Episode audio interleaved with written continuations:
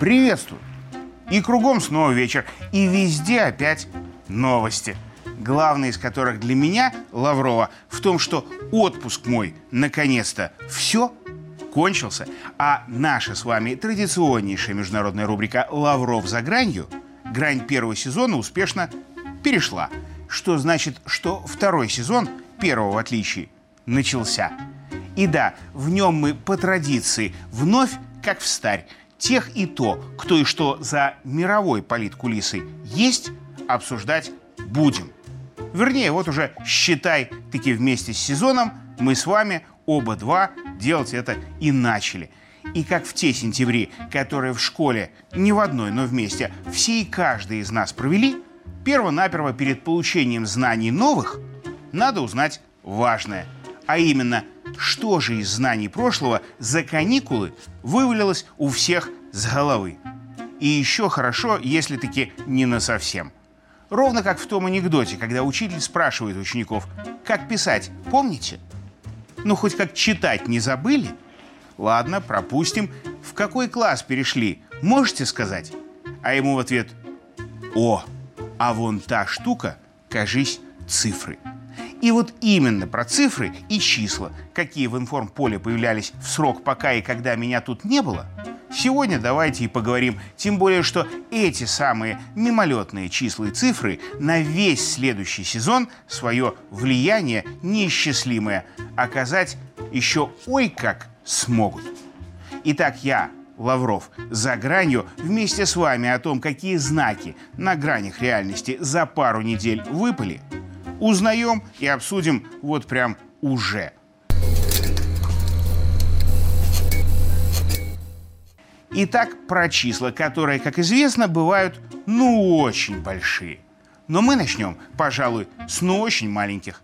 Например, с канцлера Германии, то есть, по сути, одного из самых больших и важных политиков ни разу не единой Европы и всего мира раньше, какой за пару считанных лет всего буквально мелким политиком стал. Судите сами, его выступление на Генассамблее ООН смотрел сам он, ну, потому что, а как без него же, ж.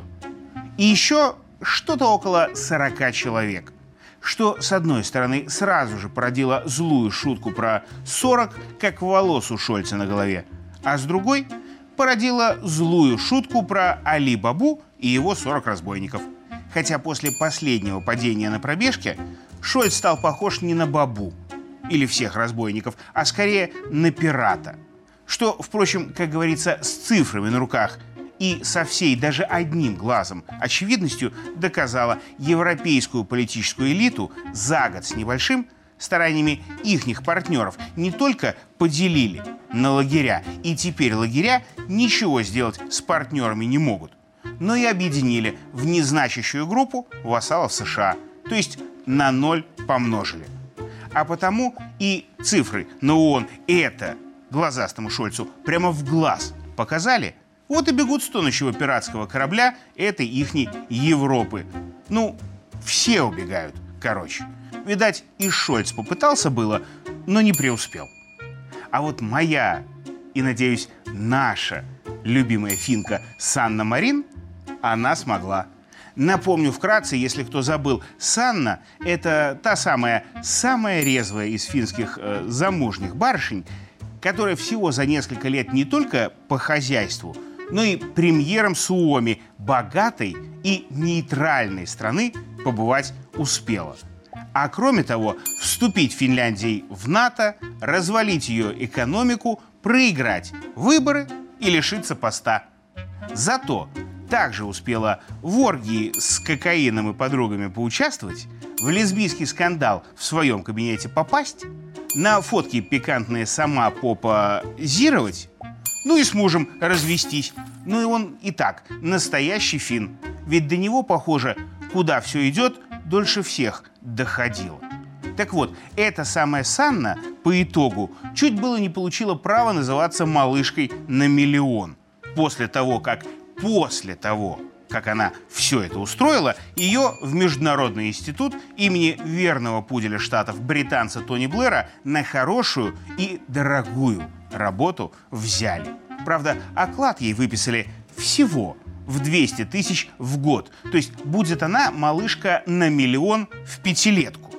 Зато задолженность странового консультанта. То есть эта Санна теперь других политиков учить будет, как им, их странами надо управлять, чтоб Америка и НАТО лайкнули. Впрочем, чтоб Америка лайкала, можно Санну консультантам не покупать, а напротив, продать.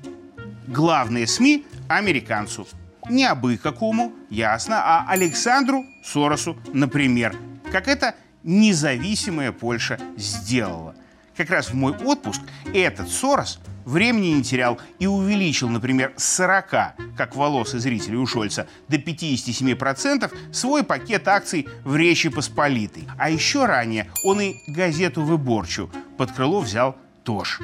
А всего три дня спустя продал бывшую польскую речь своему бизнес-партнеру из Венгрии и по совместительству главному противнику нынешнего премьера Орбана Золтану Варги. То есть за обе страны американец Сорос, да не тот, взялся в межсезонье всерьез. И своего мало кому отдавать теперь, думается, думает. Ну а самым большим на этом американском международном фоне за последние недели оказалось все же число триллион.